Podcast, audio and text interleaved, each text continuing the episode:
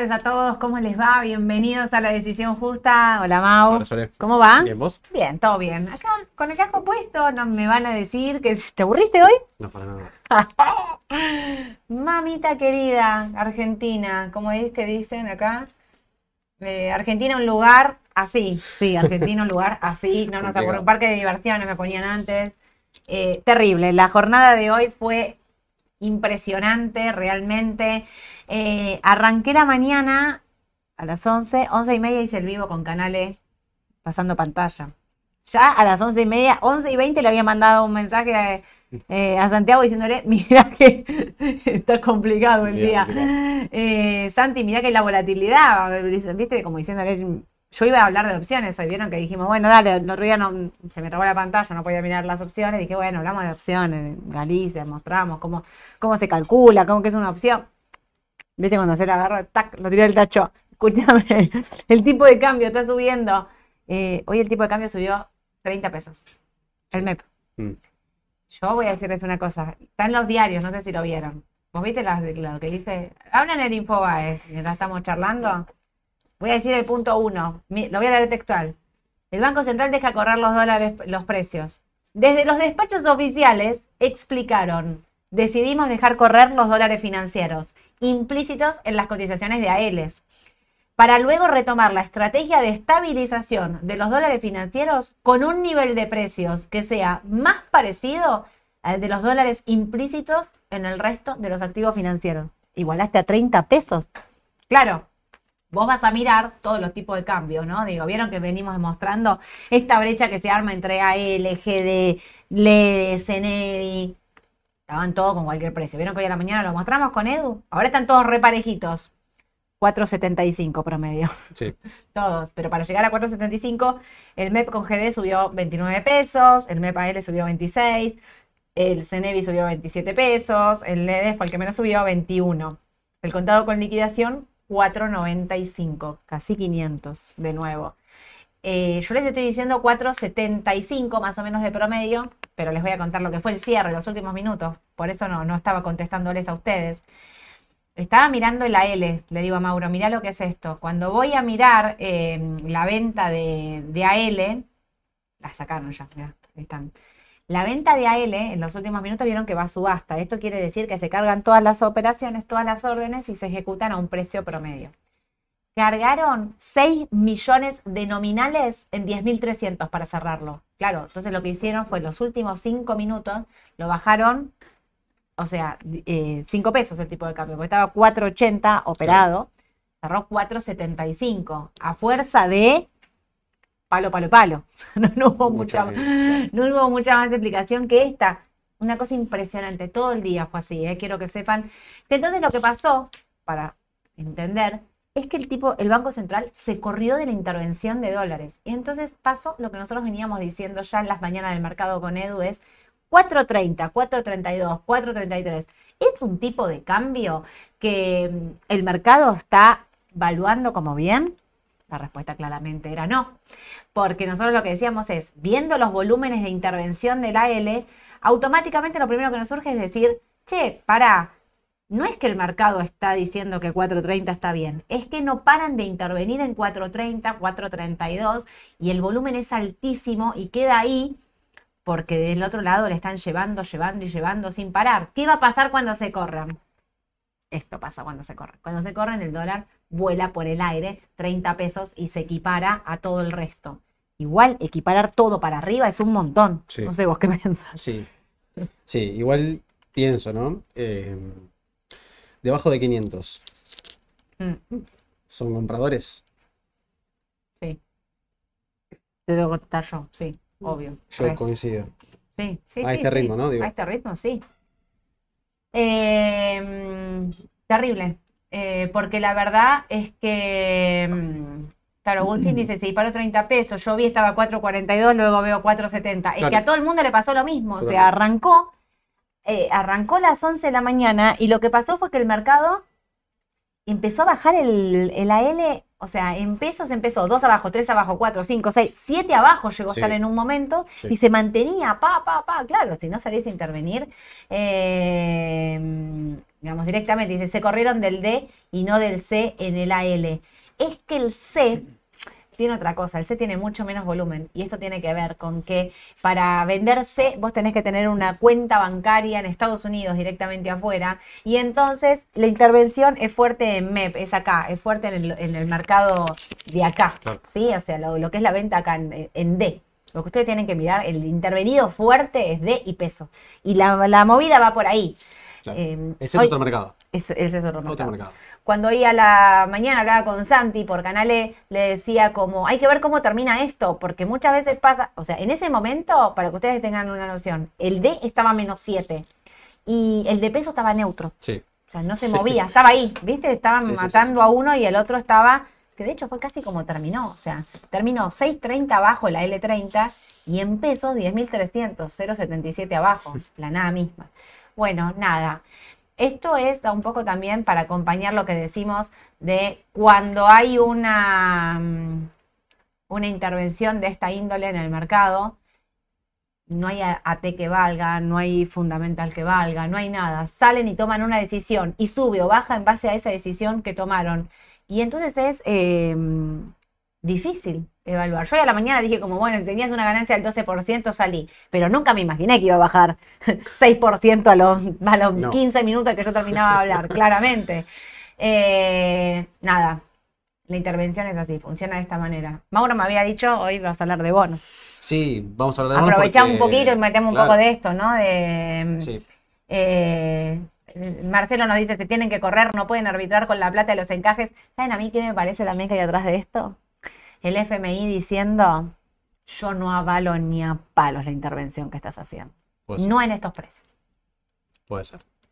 Me huele, ¿eh? no estoy diciendo que lo sepa. lo más probable. A mí me parece que lo que le están diciendo es eso, es eh, yo no creo que sea la forma en la que te voy a mandar los 10 mil millones. Vos querés los 10 mil millones, deja de vender constantemente a, un, a este tipo de cambio. Quizás le dijeron hacerlo más arriba.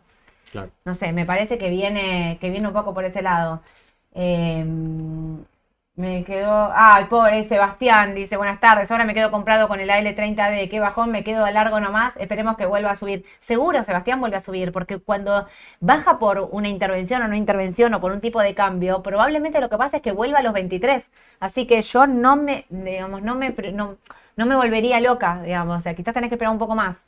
Pero no me volvería loca con esto porque es por intervención. no es que vos decís, uh, bueno, no sé chau, no, sé, no, se paga o algo así. No, yo no me volvería loca por esto. Em, no sé, ¿vos qué opinás? Yo pienso lo mismo, de hecho, por ahí es un punto de, entrada, ¿no? Sí. Eh, un descanso de lo que había sido la, paridad en 23. Eh, bueno, nada, yo creo lo mismo. Cuando es por intervención es muy difícil también calcular o hacer un análisis tanto técnico como fundamental, que fue lo que hicimos nosotros el otro día que hablábamos de la TIR, de todos los movimientos que tiene que tener claro. el bono, toda la parte técnica del bono, ¿no? Sí. Eh, esto es por mercado. Justo ahí, bueno, Luciana pregunta, recién me sumo, ¿qué creen que se debe la suba del MEP y del CCL? La suba se dio a que el gobierno dejó de intervenir en el AL y equiparó todos los dólares para arriba. Esto es lo que pasó puntualmente. Dejaron de, vender y de, de, mantener el tipo de cambio en 4, 4.30, 4.32 como venía haciendo, ya había pegado un saltito a 4.47, lo que hicieron es correrse y el tipo de cambio se dispara automáticamente. Em, a los que nos están preguntando, Adrián, 15 de ganancia con los AL, rajamos chicos. Bueno, le digo un poco lo mismo que a Sebastián, que Sebastián se quedó comprado. A ver, yo no me desesperaría eh, cuando baja así como bajó hoy, 6% y demás, es por lo que es por en este caso porque se corrieron de la intervención, en otro momento bien, vuelven a intervenir, porque no están diciendo que dejan de intervenir, ¿eh? ¿Escucharon lo que yo dije de, que, dicen fuentes oficiales? Em, dejamos correr los dólares financieros implícitos en las cotizaciones de AELES para luego retomar la estrategia de estabilización de los dólares financieros con un nivel de precio que sea más parecido al de los dólares implícitos en el resto de los activos financieros. No se fueron, ni se van a correr del todo, van a volver en algún momento. Por eso digo, tengan cuidado con los bonos, porque estos precios que están ahora, a ver, si vos Eva me preguntás si puede volver a 23, claramente esto puede volver a 23, porque digo, no sería ilógico que, que, recompren y que uh, compren de, vendan peso, digamos. No, no sería ilógico que lo hagan de esa manera. Em, ahora, eh, al, que nos estaba preguntando, sí, bueno, estoy en un 15 de ganancias, si me quiero ir, sí, está bien, Adrián, Adrián, sí, también, o sea, si vos querés decir, bueno, yo soy un 15, lo cierro acá y me voy, también podés hacerlo, digamos, son todas, todas válidas. En este contexto de volatilidad altísima son todas válidas. Así que eh, nada, el que casi compro L30 ayer para MEP, zafé por poquito. Zafaste, Hugo. Bien. No, no. Para. Esto eh, eh, explica un poco, ¿te acordás? ¿Viste donde decíamos, compras 10 pesos de arriba la LED para que no te pase esto? Para que no te pase esto, ¿no? Em, nada, em, gracias por levantarnos el ánimo a todos los que tenemos a L30. No aflojen, no aflojen. El mercado da eh, siempre oportunidad, siempre revancha aparte, ¿eh? Siempre, siempre, olvídense, más en un mercado así intervenido, de tanta volatilidad, de, tanto caos, olvídense, estén tranquilos, lo importante es esto de tener bien el objetivo. A ver, si Sebastián lo tenía para el corto plazo y se los tuvo que quedar comprado, me dice, bueno, me los quedo de largo. Quizás no es, no es necesario, porque bajó hoy el 6%, no sabemos qué va a pasar mañana. Esto día a día, ténganlo presente de esa manera. La volatilidad en estos bonos está allá arriba, entonces por intervención. No hay que desesperarse. Lo que sí no hay que mal vender. Este es el punto. No hay que mal vender. Porque estás comprado, bueno. No hay que mal vender. Si vos estabas comprado pensando para vender en el corto, te bajó un 6%, espera, no te desesperes. Espera, vamos a ver día a día. ¿Puede bajar más? Sí, claro, puede bajar más. Nunca, nunca es piso, el piso nunca es piso. Vos, Mauro, desde la T me lo podrás decir. Siempre rompe un un nuevo piso. Sí, Pero no se desesperen, no mal vendan, porque esto es una corrida de intervención. Vamos a ver cómo empezamos de nuevo. Porque esto este partido empieza de nuevo. O sea, esto empieza de nuevo, es así. Lamentablemente es así. Eh, el mercado compensa al que es paciente, dice Guille. Totalmente, totalmente. ¿Compramos o recompramos a L30 para el final, Agustín? Em, el final, o sea, ya, ya cerró, son 5 y cuarto, ya cerró el mercado, pero ese 6 abajo. Lo que pasa es que ahora tenemos after, ¿no? Qué lindo sería que como Estados Unidos, ahí uno, una horita más para. ¿Te imaginas? no, no, mentira, no, era un chiste, no, no lo dije en serio. No, no nos agreguen una horita más porque nos vamos a volver locos todos. Em, no, a ver, puede ser que sea una oportunidad quizá para sumar nominales. Hay que ver, obviamente, qué es lo que pasa mañana. Si un 6% en estos instrumentos es bastante. Sí. Sobre todo con, bueno, como decís vos, la volatilidad que, que conlleva. Sí. Pero bueno, eh, yo creo que tienen todavía los bonos más spread hacia arriba que hacia abajo. Totalmente. Eh, eso, es lo que tienen que pensar ustedes como inversores, ¿no? Yo de largo no lo dudo. Me preocupa siempre el corto plazo, digamos. ¿En qué precio entro? Si compré, si yo. Pero de largo, la verdad es que no. Mm, yo de largo tendría y los mantendría, los digo siempre, ¿vieron? No, no, no, no, me parece que sea. Eh,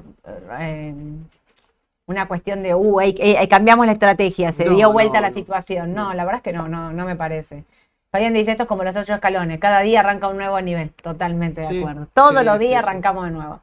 Em, Diego nos pregunta con los G de 35, 38 y 41, estamos un poco en la misma. La intervención se ve fuerte en esto que yo estoy diciendo, en el AL, pero el G de 35 y demás, fíjense que no, mm, a ver, que no, el G de 35 bajó un 3, un, casi un 4, pero es porque acompaña todos los tipos de cambio, no, no es que eh, la intervención fuerte está en el eh, en el AL y en el GD, obviamente, ¿no? En estos dos bonos, los volúmenes operados, ¿no? Cuando, hay venta con, en un activo con poco volumen, el mm. impacto es mucho mayor en el precio.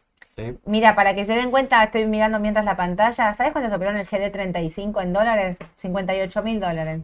¿Saben cuánto se operó en el AL en dólares en 48?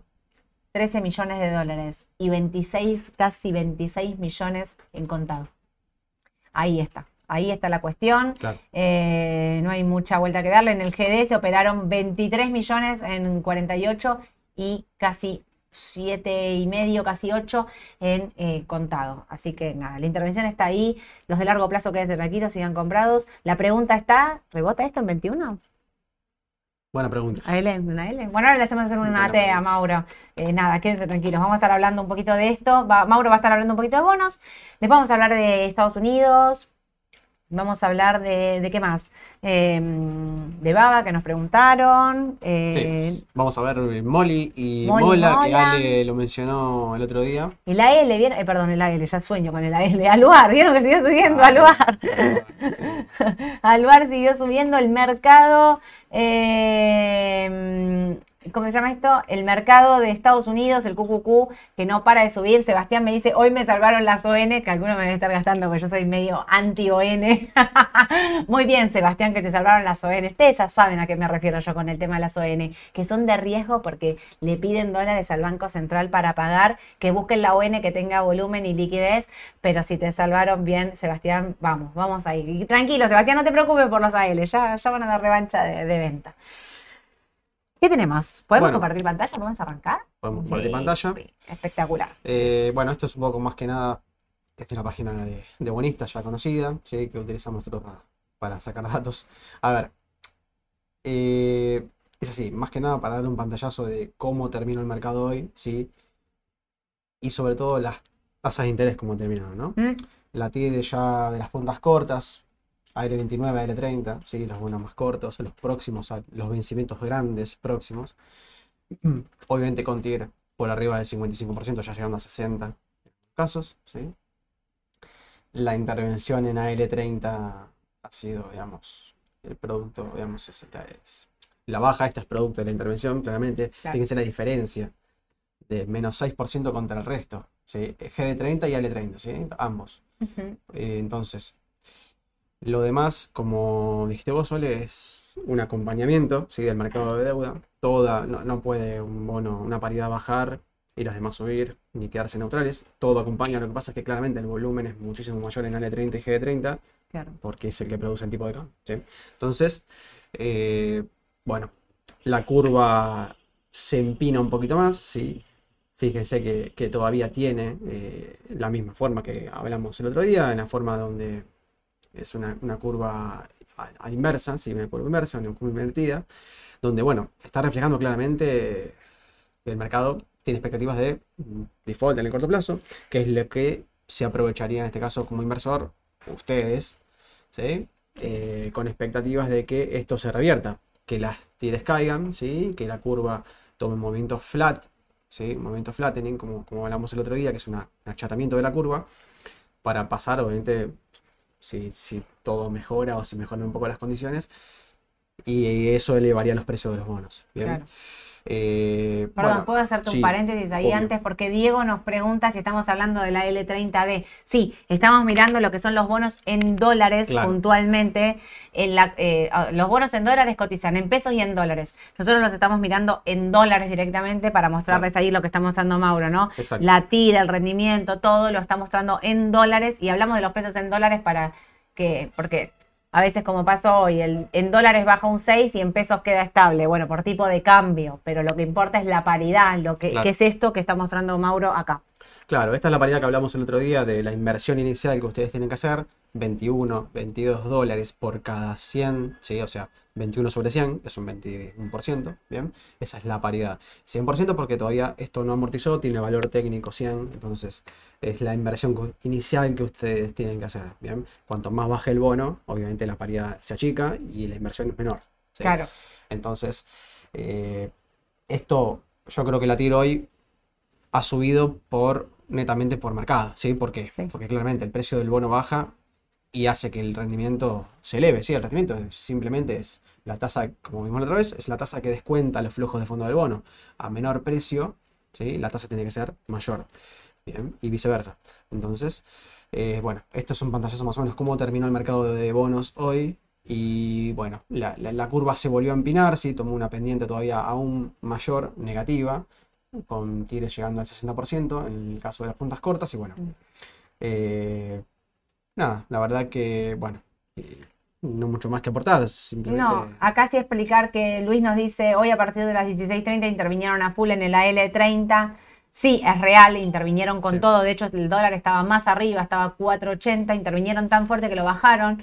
Eh, de hecho, estaba contando al principio que pusieron órdenes, quedaron en venta 6 millones de nominales, que ni bien Mm. termina, lo sacan para que no queden ahí a la vista. Sí. Pero eh, lo que pasa es que durante todo el día, al correrse, lo que pasaron los bonos es que bajaron de paridad y subieron el tipo de cambio. ¿sí? Claro. Por- o sea, piensen, compro en pesos, vendo en D, el tipo de cambio sube. Claro. que es lo que les pasa a ustedes cuando hacen el parking, ¿sí?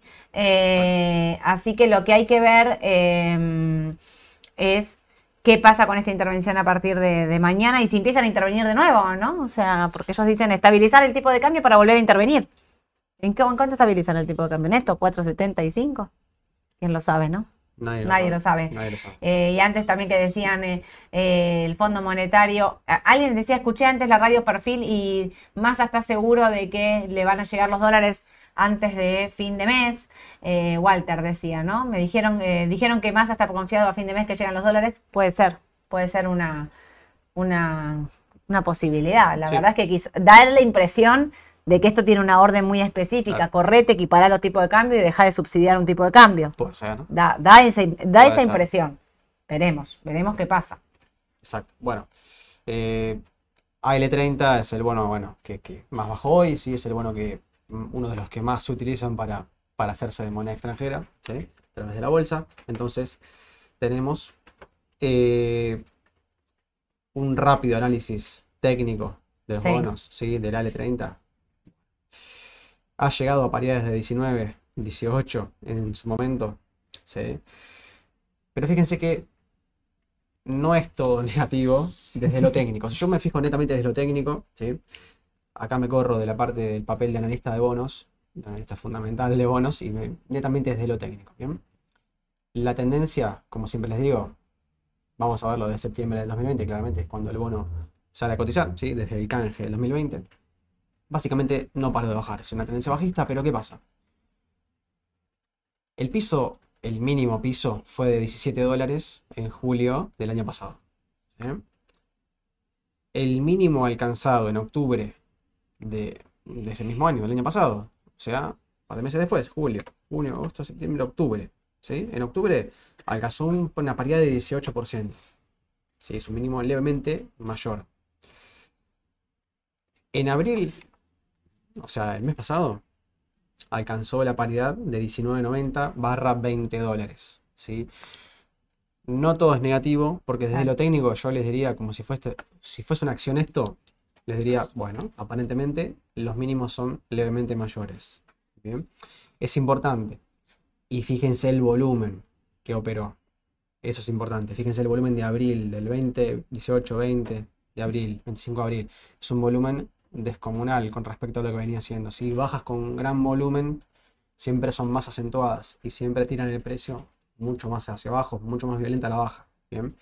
Y sin embargo, el precio frenó en 20 dólares. Analizando técnicamente, esto es una tendencia alcista, chicos. Desde julio del 22. Vino Sí. Mauro a traernos luz. Un poquito de esperanza para los que estaban derrotados después de la, de la baja de Desde hoy. abajo.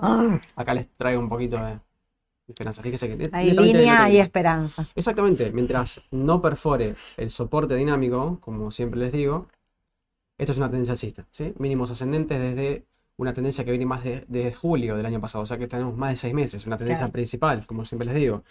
Diferencia en tendencia principal, de intermedia, de tendencia corta, ¿bien? Obvio.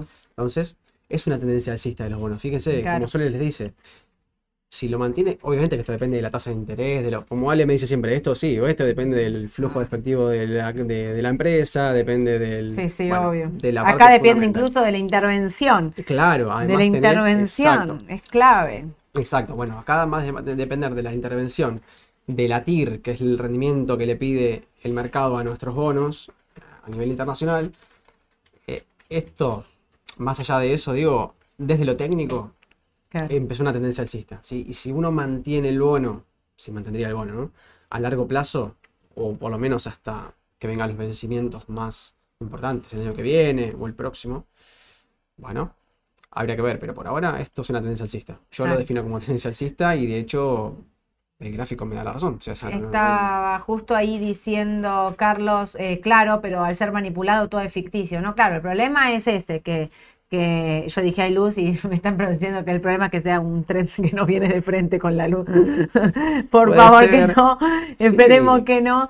Em, La TIR también es ficticia. Claro, A ver, este es la, el punto. la TIR es una tasa de interés, es una tasa de rendimiento que hoy está altísima, porque el precio es bajo. ¿sí? A ver, es matemáticamente la tasa que iguala el flujo de fondos al valor actual, al valor presente. ¿sí? Entonces también es ficticia. Ningún bono, Claro. ningún instrumento rinde en el mundo 60% en dólares. Claro.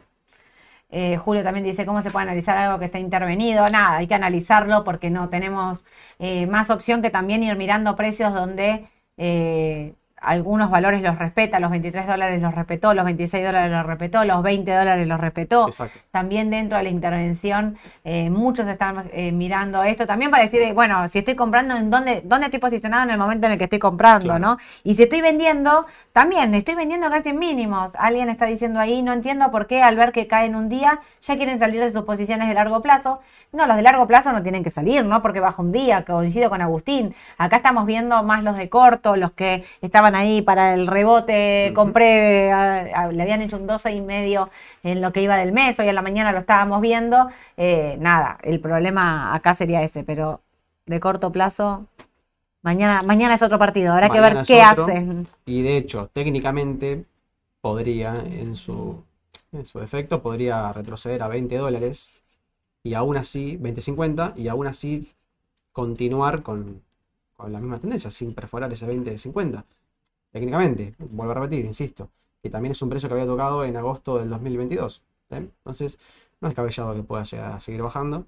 No hay que tampoco alarmar ni nada. Simplemente tengan en cuenta esto. ¿sí? Claro, coincido. Yo, yo lo veo, veo que de- para mí son precios de acumulación, precios de, sí, man- de acumularía. largo mantengo, no- ni dudo, y hasta en algunos momentos me, eh, digamos, para el corto plazo, entendiendo que hay un riesgo bien grande, me parece que, que- que son papeles de entrada, precios de entrada. sí, sí, totalmente. ¿Sí? Totalmente. Eh, no entendí, pará, eh, está tentada Sole, sí, me tenté porque las estoy leyendo a ustedes, que todas las, las cosas que están diciendo de la L y me, me, hace- me empiezo a reír. Eh, ¿cómo se llama esto? Eh, alguien estaba preguntando, hola Sol Mauro, ¿me podrían decir top 3 de los bonos AL y GD para mediano o largo plazo? Bueno, ahí depende un poco el riesgo que quieras tomar, porque podrías poner el de más riesgo, el AL30 o el GD30, y eh, más, más de largo, el 38, el GD38 que paga buenos cupones y mixeas un poco de riesgo. ¿no? Claro. ¿Vos qué opinás? Sí, eh, a ver, la cartera de bonos siempre acá eh, en Argentina es imposible, digamos, eh, inmunizarla, ¿sí? Porque para llevar todo el portafolio de bonos a una misma duration es difícil, en realidad es Claro. imposible porque tenés mucho movimiento en la TIR, entonces distorsiona todo lo demás. Pero sí coincido en comprar bonos de corto plazo, o sea, bonos cortos, ¿sí? como el L30, por ejemplo, o el G30, netamente esperando el spread, ¿sí? Mm. Y sí, eh, como decís vos, mechar con un bono que tenga mejor cupón de renta, ¿sí? Para Obvio. reinvertir en nominales. Iría haciendo este movimiento, obviamente, balón de la cartera, siempre. Tal cual. Eh, ¿Sabés que ahí estaba preguntando a alguien? em, todo, em, todo, bien con, eh, todo bien con el análisis técnico de los bonos, pero hay que ver si pueden pagar eh, los intereses en julio con los dólares que disponen en reservas. Sabés que a mí me parece que lo- el pago de los bonos en dólares en julio es de 1.200 millones y yo creo que antes de defoltear la deuda por 1.200 millones eh, ejecutan el swap con China, salen a pedir no sé qué, venden no sé qué, usan, te hacen una cuenta medio china ahí en el Banco Central con todos los ítems que tienen ahí y los usan y los pagan. Porque nadie eh, defoltearía una deuda total, haría entrar a un país en default eh, por 1.200 millones, punto número uno. Y punto número dos, eh, estando a paso de una elección. Nadie, No, nadie, no. nadie haría, o sea, o sea, digo, sería totalmente demencial que ocurra una cosa así. Yo no lo veo, ojalá que no pase y no tengo la certeza de que no va a pasar. Digo que solamente me parecería muy raro que pase eso, Yo no creo Sí. que el problema sean los intereses, sino la las amortización, amortizaciones. que son los pagos grandes, la devolución del capital. Ahí es el problema. Eh, tal cual, totalmente. Y quiero contestar esta pregunta también de, de Ileana. Sé que no te gustan mucho las ON, pero hay varios pagos de cupón en junio, julio y agosto. ¿Pensás que hay riesgo de impago por, eh, por la falta de dólares en el Banco Central? Y a mí me dan, me generan duda. A ver, las obligaciones negociables que ya hicieron como este acuerdo con el Banco Central, vieron como, porque estuve investigando, la de Arcor, ¿viste? Sí. Eh, Arcor, claro, había reperfilado, o sea, del 100 había reperfilado el 70, que lo pateó para más adelante y el 30 es el que está pagando ahora. Yo creo que todas las empresas que hayan hecho eso eh, van a cobrar esos dólares. Eh, me genera duda igual. O sea, creo que antes de, en esto mismo que digo, así como veo, los veo pagando muy bien los bonos, porque son del Estado, me, a veces se me complica más pensar la obligación negociable eh, que es de un privado, ¿no? Que pues lo hacen reperfilar a la empresa y no pasa nada. Eh, nada, o sea, no, no, no estás ni en default ni nada. O sea, antes que pagarle los dólares a una ON, van a pagar los bonos. O sea, si ustedes piensan que van a pagar la ON, den por descontado que va a pagar los bonos. Esto estoy segura, porque antes que dárselo a la empresa, los utilizan ellos. Eh, no, no lo veo. Ahora, por otro lado, con respecto a las ON, en un punto también digo como qué difícil sería no pagar ninguna ON ahora. Digo, todas estas, pensemos que Pampa ya lo hizo, que, mm, o sea, que reperfiló una parte y la otra parte la está pagando, que la DPF la pagaron, digo, vienen, este año vienen pagando bien. A ver, a mí no es el instrumento que más me gusta precisamente por este riesgo, pero eh, no veo haciendo un impago masivo de todo, no lo veo. Claro. No lo veo, ojalá que no. ¿Sí? Pero bueno, nada, quería aclarar eso porque, o sea, no es el instrumento que más me gusta por liquidez y todo, pero entiendo y por eso le pongo un plus de riesgo, ¿no? Algo que para mí es poco líquido tiene un, riesgo mayor. Pero sobre todo porque no es que vos decís, uh, tiene, no sé, eh, mola, tiene poco volumen. Bueno, pero pusiste, no sé, 100 mil pesos, por decir algo. Pusiste 100 mil pesos para jugártela y ver si sale o no sale. Distinto cuando vos decís, pongo plata de resguardo en una UN que tiene poco volumen. Ahí es donde yo me refiero que no son de, mi mayor eh, eh, interés las obligaciones negociables. Sí entiendo que ustedes las utilizan para diversificar y demás. Em, y que, a ver, digo, en el peor de los casos, si se las reperfilan, no tenés los dólares hoy, te querés morir, pero digo, en algún momento, esto, supongámosle que no las pagan ahora porque no hay plata en el Banco Central, en algún momento las van a pagar, digo, o sea, no, no es algo que decís, bueno, chau, listo, perdí perdí mis inversiones directamente. No, no, no veo ese escenario. Igual creo que las van a pagar. Creo yo. Espero. Sí.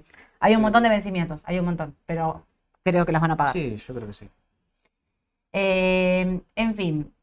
Eh, los cupones en dólares te va... Ah, Destor dice, creo que si no te pagan algunas ON, con los cupones en dólares te, pagarán en GD. Eh, bueno, pero hay muchas empresas también pagando, ¿viste? En especies. Eh, claro, que pagan los dividendos en bonos. También eso puede ser una opción. Sí. Eh, Sole, no metas más miedo a ON. no, no les meto miedo. Yo siempre, a mí lo único que me importa es que ustedes sepan en dónde están invirtiendo, en el activo que están invirtiendo. Si ustedes saben en qué activo están invirtiendo y entendieron el tema de la liquidez y el tema de los riesgos de pago, yo estoy tranquila que ustedes lo saben. De ahí en adelante, todo, todo es tranquilidad para mí, que se los dije. Eso es clave. Y yo, Edu también lo dice siempre, que bueno, hay un viejo adagio, ¿no? Como que dice de, eh, la bolsa, que dice, bueno, no inviertas en un instrumento que no conoces. Claro, totalmente. sobre todo en Argentina no conoces los riesgos. Totalmente, totalmente. En fin, bueno, pasando de bonos, ¿qué más tenemos? Bueno, pasamos al análisis de acciones.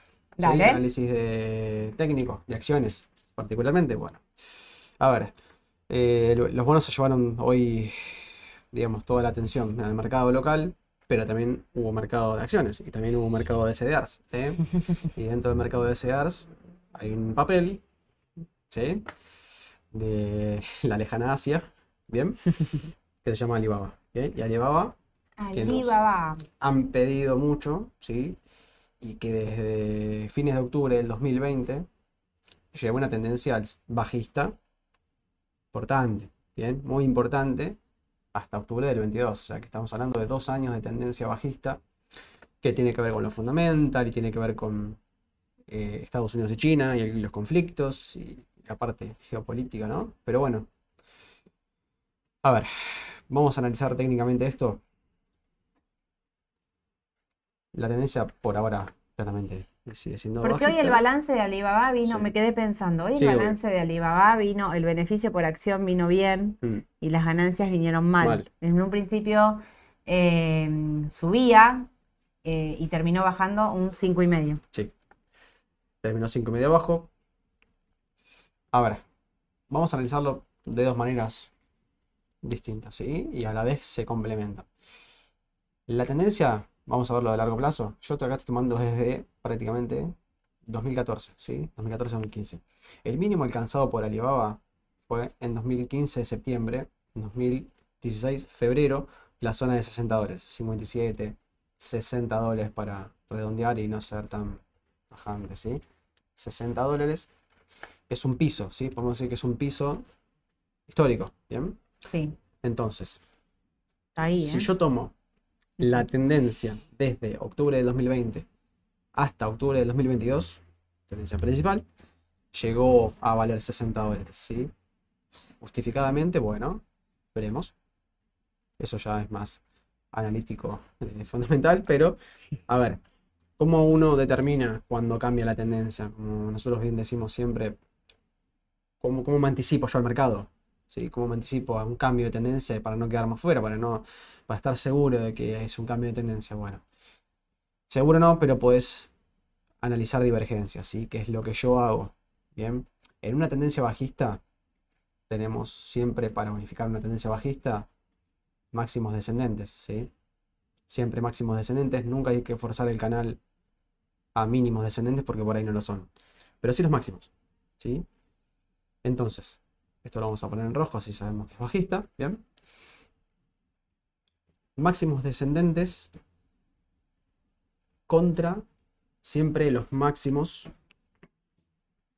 eh, del MACD y del RSI, ¿sí? En una tendencia alcista. En este caso es una tendencia bajista. Entonces, ¿yo qué tengo que ver para analizar divergencias? Los mínimos, ¿sí? Los mínimos descendentes, hasta dónde llegan los mínimos. Y si el papel sigue haciendo mínimos y no rompió 60 dólares. 60 dólares fue un soporte histórico. Además de que es histórico, empezó a, a ver, a hacer mínimos ascendentes, ¿sí? Similar a lo que les mostraba recién del, del bono argentino. Bien. Ahora, los mínimos ascendentes marcan una tendencia alcista. Bien. Yo me puedo anticipar a una tendencia alcista o a un cambio de tendencia bajista. Bueno, con los mínimos. Los mínimos descendentes en una tendencia bajista tienen que ser exactamente los mismos o tienen que ir eh, a la par de los mínimos en el oscilador. Bien. Fíjense los mínimos que vino haciendo Alibaba desde, desde diciembre del 2021. Perdón por las publicidades, no son nuestras. Diciembre del 2021, ¿sí? donde hizo marcadamente mínimos descendentes en una tendencia bajista. Y en MACD comenzó a hacer mínimos ascendentes en una tendencia bajista. Esto se llama divergencia positiva. Es lo que siempre venimos diciendo, chicos. Esto es importante. Mírenlos, porque pueden, no siempre ocurre, pero nos ha pasado acá en la oficina de identificar muchos papeles que han tenido tendencias bajistas y viendo las divergencias pudimos anticiparnos a un cambio. Bien, analizando el soporte, siempre tienen que tener en cuenta varias herramientas. Las divergencias, los soportes históricos, resistencias históricas, eh, las medias móviles, por supuesto, todo, todo lo que ayude a un cambio, a, un análisis de tendencia, ¿sí? Pero ¿qué pasa? Esto es importante para identificar, no quiere decir que esto vaya a cambiar de tendencia y Alibaba empiece a subir de precios, pero fíjense, eh, en líneas generales no suele fallar, ¿sí? 120 dólares volvió a hacer un testeo de resistencia histórica que fue en julio del 2022, antes del de la última baja, ¿sí? del último descenso de los precios. ¿sí? Y fíjense qué coincidencia, mira, ni había visto esto. Mirá. Noviembre de 2014 fue una resistencia, apenas salió a cotizar en la bolsa de Nueva York. ¿bien? Fíjense que todo, todo, si uno lo arma más o menos coherentemente, tiene sentido. ¿sí? Entonces, ¿qué identifico yo acá en Alibaba? Bueno, que el papel ha llegado aparentemente, técnicamente, al fin de una tendencia bajista. Como identifico con divergencias positivas o en MACD, se puede sumar, no siempre se da, pero se puede sumar al RSI. Fíjense qué coincidencia. A veces cuando ambos otorgan divergencias positivas, es más fuerte aún la divergencia. ¿sí? A ver. Entonces, ¿yo qué puedo deducir acá? ¿sí? ¿Qué, deducción puedo sacar? Bueno, tendencia bajista, mínimo histórico, soporte histórico, ¿bien? Pega un salto y luego hace una resistencia hacia 120, ¿sí? 120 dólares. Pasó de 60 a 120, ¿sí? Estamos hablando de un 100% de rendimiento. En un solamente, en un solo de rebote, ¿no? Rebote técnico, como se le llama. Fíjense. Más o menos de la zona de 60 es un 95% de rendimiento. Yo compro. Yo compro. Entonces, ¿cómo puedo ver en- de vuelta mínimos ascendentes en el oscilador? En RSI, lo mismo. Cuando los dos, yo utilizo estos, pueden utilizar otros y puede dar Obvio. resultado de, de la misma manera. Pero fíjense, eh, Alibaba hoy, bueno, desde noviembre del 21 me está dando, yo pude identificar acá divergencias positivas y el precio llegó a un piso, ¿sí? O llegó a una zona de soporte, ¿bien? 60 dólares. Llega a una zona de resistencia de 120, bueno, retrocede, es normal. Acá se toma ganancias, ¿sí? Zona de resistencia, ¿qué es? Es un precio en el cual eh, la demanda encuentra oferta, ¿bien? Entonces, acá los compradores son menos que los vendedores, empiezan a torcerse la tendencia de corto plazo y acaba de empezar a haber más vendedores que compradores. Ahora, fíjense el próximo mínimo, el mínimo que llegó a 80 dólares. Yo tengo que marcarlo esto. ¿Por qué? Porque me va a servir como guía, línea guía, una línea, una zona de precios en la cual yo voy a tener que tener en cuenta. ¿Por qué? Porque históricamente también fue una zona de soporte. En abril de 2015, yo te juro que esto no lo analicé antes, ¿eh? lo agarré recién ahora. Sí, porque te con- dije yo que estaban hablando de babas y podíamos estoy dando cuenta ahora, pero fíjense que no es que sea del, del librito, pero fíjense como a veces, muchas veces papeles se da estas cosas, ¿sí? Desde lo técnico. Y hay que prestar atención a ciertos detalles que pueden hacer la diferencia acá, muchachos, en lo monetario. Pueden sacar Claro. mucha diferencia, un 100% en un solo rebote. Ok. Si tienen paciencia, obviamente, pues no, no en dos días. Mm. Pero fíjense, la zona de soporte fue resistencia, el papel cruzó después, se fue, y fíjense cómo volvió. 60 dólares, 120, 80. Bueno. Eh, yo creo que la próxima resistencia, quizás intermedia, sea la zona de 100, ¿sí? Probablemente. Mediano plazo, 100 dólares, más o menos, 103, 102, como quieran, da igual. Esta zona es una zona donde ahora el papel retrocede, sí, obviamente, y, y probablemente vaya a buscar otra vez los 80, 82. Tracen una línea de tendencia. Ya empiecen, yo haría esto. Trazar una línea de tendencia.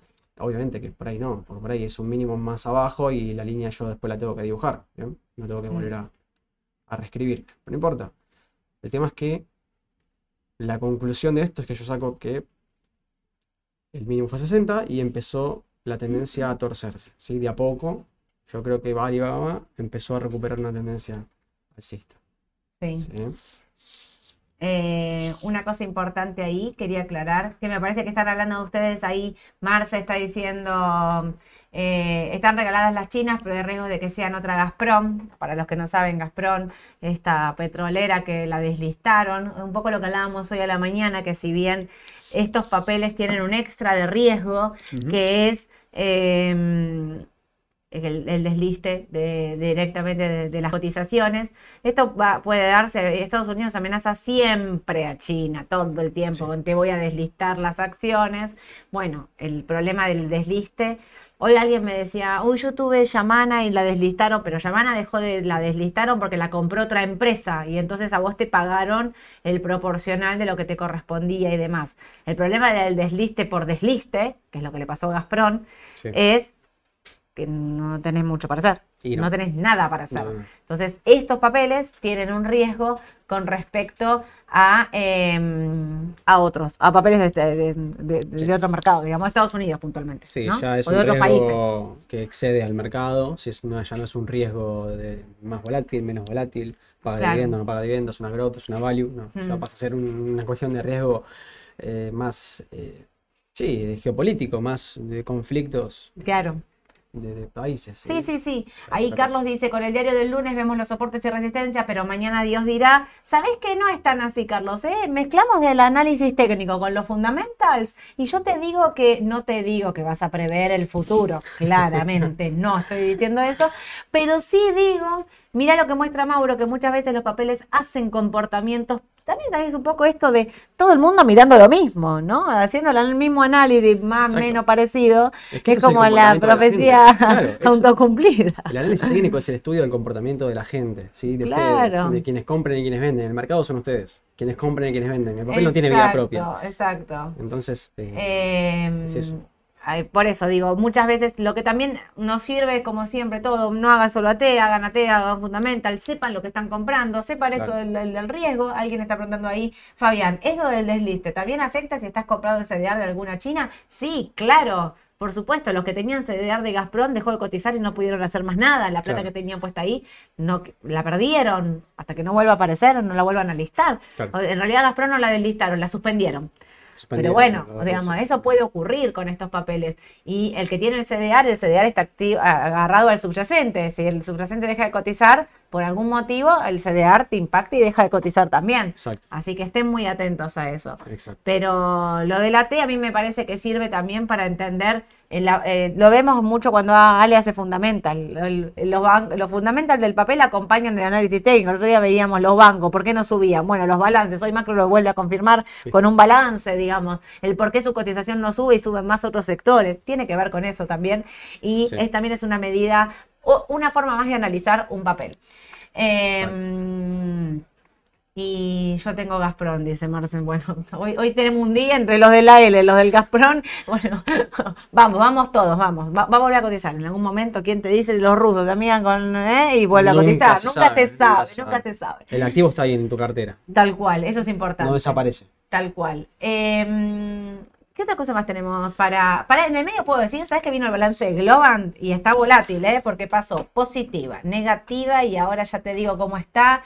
Globant 0,8 abajo, pero sabes que vino bien. Em, ¿Dónde estamos? Pará, lo pasaron por acá. Eh, vino el beneficio por acción 1,28 contra 1,27 y los ingresos 472,4 contra 471,93. O sea, vino bien el beneficio por acción y las ganancias. Habrá que ver qué dicen en la conferencia, como todo después. Pero está bajando. ¿Está bajando Globan? Sí, ciento- 150, ¿eh? Sí, está bajando un poquito. terminó más arriba, pero apenas, 0.90, menos de Sí. 1. Terminó 0,90 y está bajando un 0,8. Eh, el balance es bueno. El balance es bueno. ¿Cuánto había y- subido ya desde ahí, desde el mínimo que mandamos en la alerta? Mirá, desde los 135 dólares, más o menos 136, llegó a, bueno, los 152, Sí, casi un 12%, más o menos. casi un 12 12%. había hecho. 12% en un rebote. Previo al, Sí. al balance. Bueno, Global, habíamos dicho la otra vez, lo habíamos visto, me acuerdo, que habíamos analizado Global y habíamos visto la divergencia también que venía haciendo, que bueno, había sido una, una caída, yo acá había marcado, ¿se acuerdan? Eh, la tendencia bajista que venía Global, esta especie de hombro, cabeza, hombro, ¿no? Figura de cambio, patrón de, de vuelta de tendencia, famoso. Pero la tendencia se empezaba a desacelerar, ¿se acuerdan que yo había marcado lo mismo? Divergencias en MACD, divergencias en RSI, leves en RSI, pero en MACD muy bien marcadas. Y yo dije, bueno, atentis acá. ¿Por Mm. qué?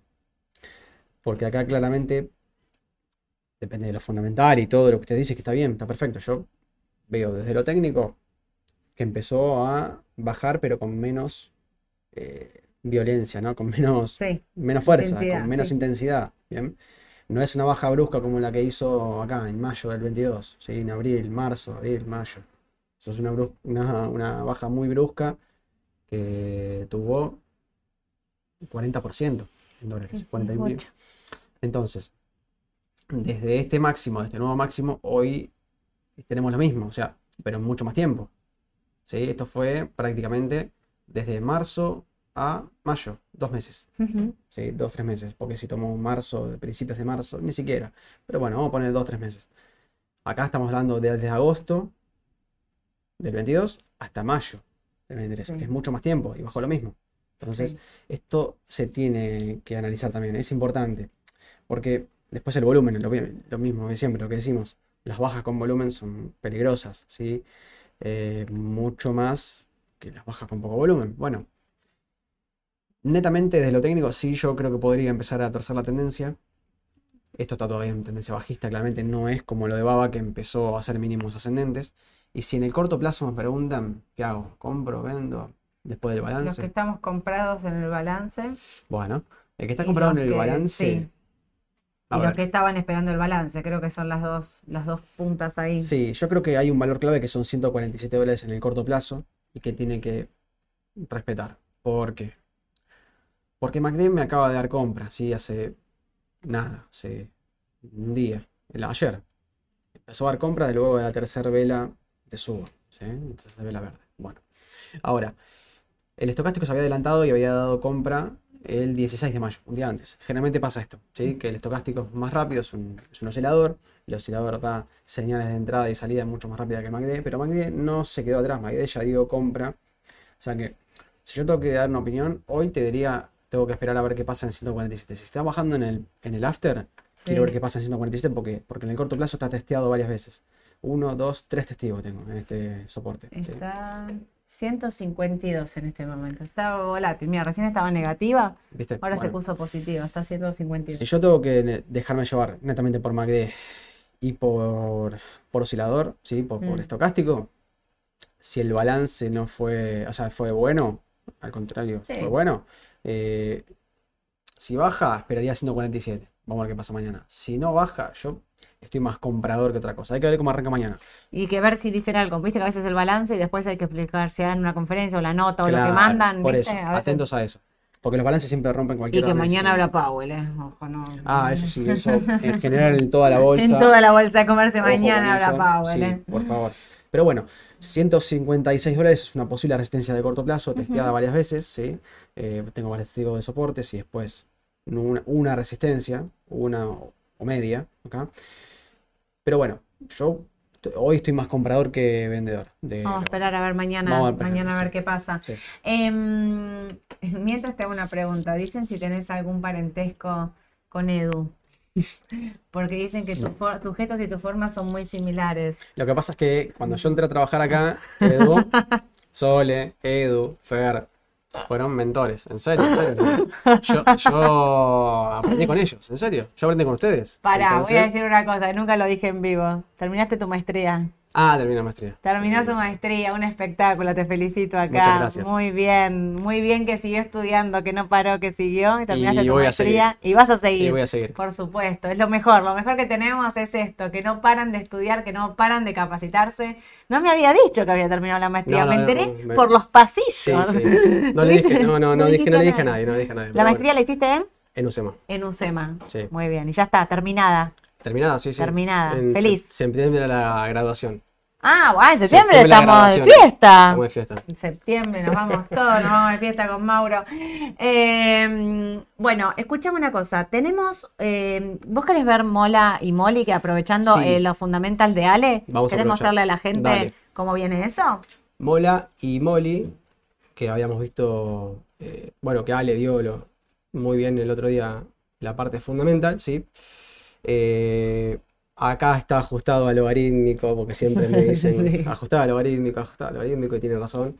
El logarítmico, para los que no saben, es un ajuste del gráfico con otra ponderación, ¿sí? Cuando vos tenés movimientos muy bruscos, como los papeles argentinos, conviene siempre el, escala logarítmica porque porque no es lo mismo el precio de hace años o hace meses que el último precio, entonces se ajusta y de hecho si yo lo desajusto, ¿ves cómo cambia? Cambia bastante. Ah, sí. En el corto plazo sobre todo. Sí, Entonces sí. eh, vamos a verlo en escala logarítmica Dale. y bueno, a ver. Esto es Molinos Mola. Agro. Sí, Molinos Agro, que tuvo, bueno, subas y subas y subas. Desde hace tiempo viene una tendencia, yo acá a lo largo, pero a ver, vamos a ver, desde mayo del 18 que no paró, salvo lo, del, lo de la bolsa del, claro, lo del coronavirus, después la tendencia se retomó y recién, bueno, a ver, hizo algo bastante, bastante curioso y llamativo, que hizo un doble techo en los 3.600. Esto estaba analizado en pesos, obviamente, porque no tiene, no tengo ADR para analizar. Entonces, Claro. eh, Los contra de estos papeles. ¿eh? contra de estos papeles que vos no analizás, digamos, La inflación del Y- 100 te, la- te- exacto. te impacta. ahí. el tipo de cambio acá te licúa todo, todo cálculo. Pero bueno, Sí, de todas maneras se puede analizar técnicamente y yo digo que a los 3.500 puntos, puntos, ya tengo el verbal, pesos, hizo un doble techo, ¿sí? Entonces, acá yo lo tomo como un descanso de la tendencia, ¿sí? Yo, netamente, tendencia a largo plazo, alcista, esto es simplemente, si yo lo tuviese que definir como una figura, yo me juego que es un rectángulo, ¿sí? Como se le dice, una figura de indefinición o figuras donde el papel no, no, no, no, sabe para dónde ir, digamos, para dónde disparar.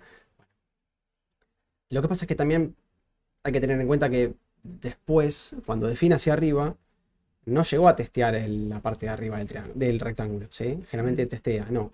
Sobrepasó un poquito. Entonces, mm, tómelo con pinzas. Yo tomaría como si fuese una, simplemente una- un descanso de la tendencia. Pero, a ver, esto es simple. Medias móviles, cruce de medias móviles, que claramente la de 50 sigue por arriba de 200 y nunca la cruzó hacia abajo desde, desde el 20, desde lo del coronavirus. Entonces, es una tendencia netamente alcista. Eh, yo, en el corto plazo, por ejemplo, Sí. cuando me me preguntan, mira, Mauro, eh, quiero comprar, es tarde para comprar. Y mira, a ver, tenés ya desde la última corrección, desde principios de mayo, tenés un 36% ya que le está Claro. dando ventaja al mercado. ¿sí? Todo lo que vos entres arriba del precio de rebote es una ventaja que le das al mercado porque hay alguien que va a vender. Cuando vos compras, alguien vende. ¿sí? Entonces, pero si yo me tengo que dejar llevar por MACD y por RSI, si está sobrecomprado, es normal, pero MACD me sigue dando compra. Y MACD sigue estando en positivo. Y si MACD está en positivo, la fuerza de la tendencia es aún mayor. Entonces, yo diría que sigue, que debería seguir un poco más. ¿Hasta dónde? Bueno, imposible saberlo porque no tengo límites, no hay máximo histórico. claro. Si yo me dejo llevar por la tendencia, pueden trazarse, sí, una, una regresión lineal y demás, como para tener una, una referencia. Acá están con que están para rajar de, de, lo- de- de mola, Es ¿eh? En el chat están que rajan de mola y la pregunta de Julio, que es súper válida, que dice, Julio, Sí. era, si querés salir de mola, ¿a quién se la vendés? Para hoy me parece que metió volumen, algo más de volumen. Yo el otro día cuando le hicimos con Ale, el, el martes, volaba. eh, Mucho tenía 3 millones de, de- de Claro. pesos en... ¿Cómo se llama esto? No es un papel que suele hacer mucho volumen en el No, mercado. no. Tengan en cuenta eso, que los precios también. Ah, no, hoy operó, hoy, hoy fue un éxito. 11 millones y Sí, medio de hoy pesos. sí. Ah, Eh, Subió 4.3. Hoy Edu dijo que él la veía en 4.800 a la mañana, ¿no? Dijo Edu Sí, que la ve hasta ahí, hasta 4.800. 4850. Puede ser, sí. Sí. eh, lo que pasa es que si yo me tengo que guiar por lo técnico, bueno, puedo trazar una línea de tendencia. Eh, a ver, lo que pasa es que es relativo, está en máximo histórico. Yo, mm, a ver, puedo medir con Edu le hizo Fibonacci a la mañana. Él hizo Fibo. Bueno, si yo tomo No, está bien, digo, por eso Fibo- son distintos. si yo tomo Fibo, puedo llegar a tomar desde corto plazo. Sí, ¿Por qué? Yo creo que Edu capaz que hizo lo mismo. Desde acá, desde este. es- Fibonacci siempre cuando tengan en cuenta que lo toman cuando hay un cambio de tendencia, ¿sí? Cuando hay un movimiento brusco hacia arriba, y tienen que medir. Si el retroceso, fue del 38%, yo mido la extensión de acá hasta acá, y esta, vamos a hacerlo hasta acá. Ahí va. Entonces,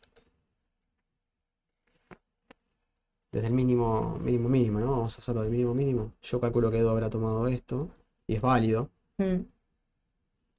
Entonces, todo el camino que me dé Mag- eh, Magde- eh, ya estoy quemado. sí, como todo. Fibonacci. Fibonacci. Tranquilamente puedo ir a los 5 mil pesos como, como valor de resistencia, que es el 1.618. Si yo lo tomo desde el corto plazo, Fibonacci en esto, ¿sí? Retroceso y segunda, esta es primera onda, Salida segunda, tercera onda hasta 1.618. Puede ser. Perfecto.